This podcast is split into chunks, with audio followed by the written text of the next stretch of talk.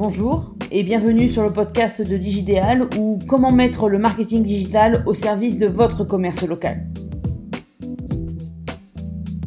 Je m'appelle Julie Fédida et dans ce podcast, je vais vous donner des conseils, des astuces, des techniques simples à mettre en place pour développer votre activité grâce à Internet et aux réseaux sociaux.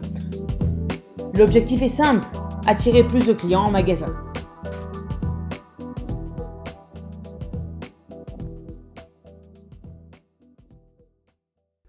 Premier podcast, le marketing digital et l'importance de la communication d'entreprise sur Internet.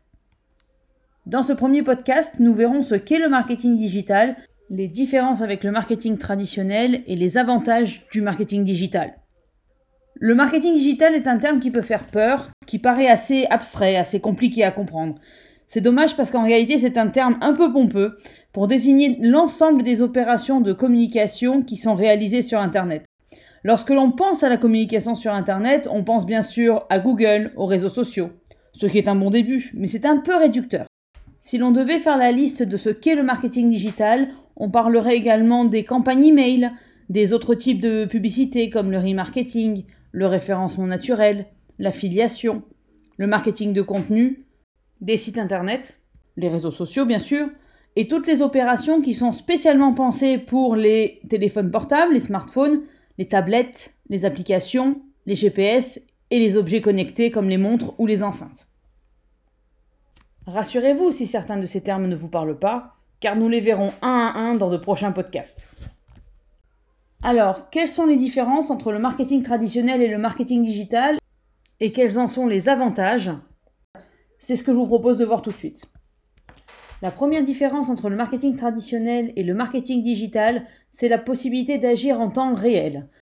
Car contrairement au marketing dit traditionnel où il fallait préparer plusieurs semaines, voire plusieurs mois à l'avance une opération, le marketing digital permet d'être plus réactif, de coller à l'actualité et de modifier les publications en temps réel. Les résultats des actions, eux aussi, sont mesurables en temps réel. Les vues, les commentaires, les likes, etc. Une autre différence entre le marketing traditionnel et le digital, c'est le coût. En tant que petite entreprise ou commerce indépendant, il sera toujours plus économique et plus efficace d'avoir une page Facebook, de faire une publicité sur Internet qu'avoir un encart dans un magazine, par exemple. De plus, il existe une série d'outils de communication sur Internet qui vous permet d'être visible gratuitement. Une troisième différence entre les deux formes de marketing, c'est la possibilité de déterminer exactement à qui s'adresse votre communication, quand et où elle sera visible. Ce qui vous permettra de ne parler qu'à votre cible et maximiser les résultats de votre communication. Contrairement à ce que l'on pourrait croire, le marketing digital permet d'avoir une relation privilégiée, personnalisée avec vos clients et vos prospects.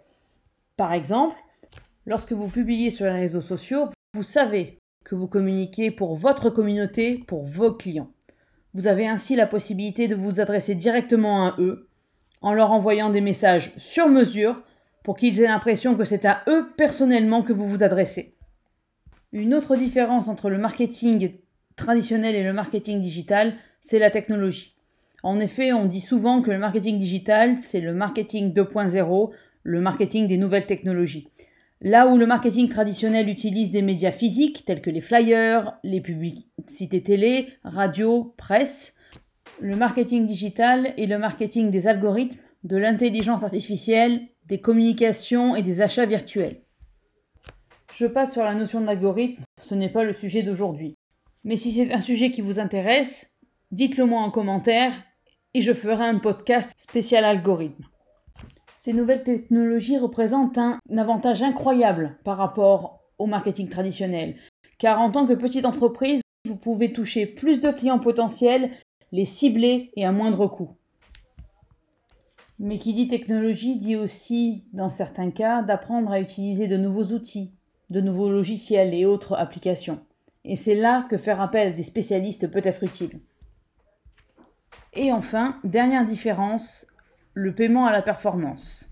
Là où le marketing traditionnel, que ce soit la radio, la télé ou la presse, facturait à la prestation, à l'encart, à l'article ou à la publicité, le marketing digital vous permet de payer comme on appelle à la performance. En effet, lorsque vous faites une publicité sur les réseaux sociaux ou sur Google, Vous ne payez que lorsque quelqu'un clique ou réagit à votre annonce. Ainsi, vous ne payez que si une publicité est intéressante pour votre audience. Génial, non? Maintenant que nous avons vu ce qu'était le marketing digital, ses différences et ses avantages par rapport au marketing traditionnel, une question se pose. Pourquoi est-il important de faire la communication de son entreprise sur Internet? Eh bien, c'est ce que je vous propose de voir dans le prochain podcast. Merci pour votre écoute et à la semaine prochaine. Si vous avez aimé ce podcast, n'hésitez pas à le partager, à en parler autour de vous et pour me suivre sur les réseaux sociaux, c'est Digidéal sur Facebook, LinkedIn et YouTube. À bientôt!